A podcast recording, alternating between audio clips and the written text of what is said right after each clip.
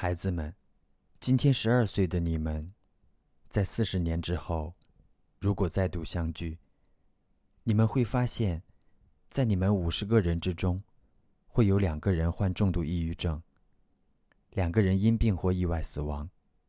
五个人还在为每天的温饱困难挣扎，三分之一的人觉得自己婚姻不很美满，一个人会因而自杀，两个人患了癌症。你们之中。今天最聪明、最优秀的四个孩子，两个人会成为医生或工程师或商人，另外两个人会终其一生落魄而艰辛。所有其他的人，会经历结婚、生育、工作、退休。人生由淡淡的悲伤和淡淡的幸福组成，在小小的期待、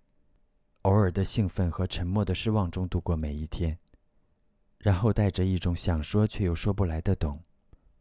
做最后的转身离开。